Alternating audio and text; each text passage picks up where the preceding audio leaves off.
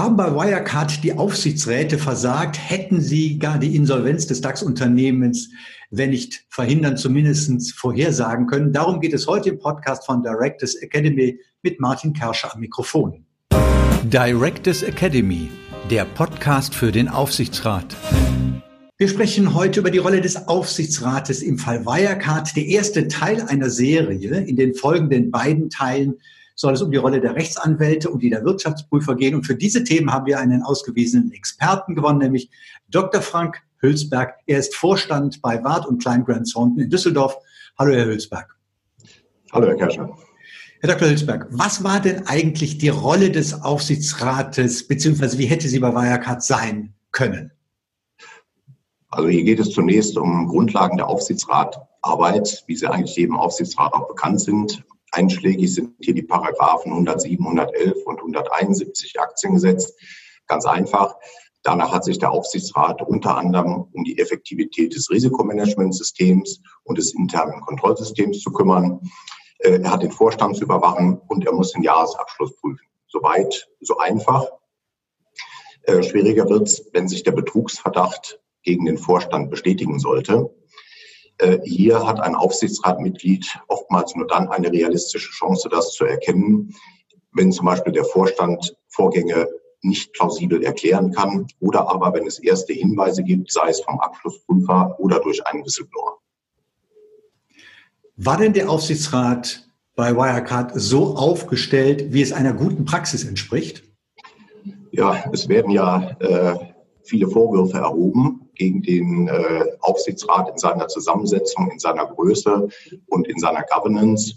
Äh, konkret wird etwa äh, bemängelt, dass die Satzung von Wirecard eine Geschäftsordnung für den Aufsichtsrat vorsieht. Die wäre dann auf der Website zu veröffentlichen, ist aber dort nicht zu finden. Äh, zweitens, es wurde bis Anfang 2019 kein Prüfungsausschuss gebildet, wie es der Corporate Governance Codex vorsieht.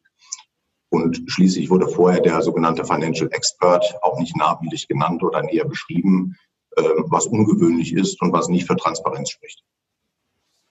Nun befindet sich Wirecard jetzt ja in der Insolvenz. Hat denn in der Phase der Insolvenz der, Über, äh, der Aufsichtsrat überhaupt noch irgendwas zu melden?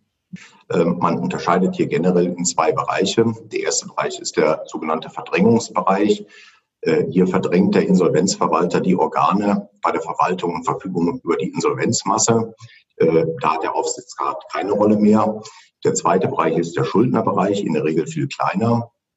Hier geht es um das insolvenzfreie Vermögen und um Satzungsthemen wie zum Beispiel Handelsregisteranmeldungen, Umfirmierungen und ähnliches. Wie gesagt, aber ein sehr kleiner Bereich. Wäre denn der Aufsichtsrat jetzt gut beraten, wenn er zurückträte oder soll er an Bord bleiben? Was meinen Sie?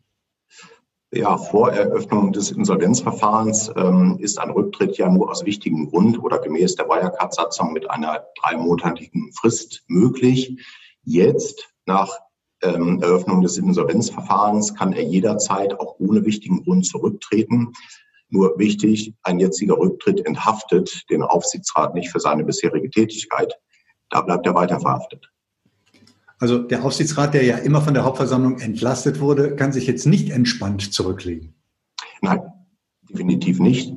Die Entlastung äh, ist nur eine Billigung seiner Amtsführung, so eine Art gut gemacht seitens der Aktionäre. Äh, damit ist aber kein Verzicht auf Schadensersatz verbunden. Was droht denn dem Aufsichtsrat bei Wirecard nun? Ja, im schlimmsten Fall droht den Aufsichtsratmitgliedern die private Insolvenz.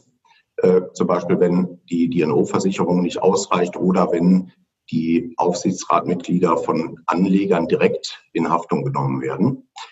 Ähm, Im Übrigen muss ich sagen, ich finde eine solche Folge für die Aufsichtsräte vollkommen unangemessen. Ähm, als Überwachungs- und Beratungsorgan äh, müsste auch der Aufsichtsrat oder die Mitglieder des Aufsichtsrats eine Haftungsbeschränkung haben, ähnlich wie der Abschlussprüfer. Äh, denn wenn es das nicht gibt, finden sich demnächst immer weniger qualifizierte Kandidatinnen und Kandidaten für den Aufsichtsrat und das kann nicht gewollt sein. Die Rolle des Aufsichtsrates im Fall Wirecard, darum ging es heute im Gespräch mit Dr. Frank Hülsberg. Er ist Vorstand bei Wart und Klein Grant Thornton in Düsseldorf. Im nächsten Teil unserer Wirecard-Serie bei Directors Academy geht es um die Rolle der Rechtsanwälte. Vielen Dank, Herr Dr. Hülsberg. Directors Academy, der Podcast für den Aufsichtsrat.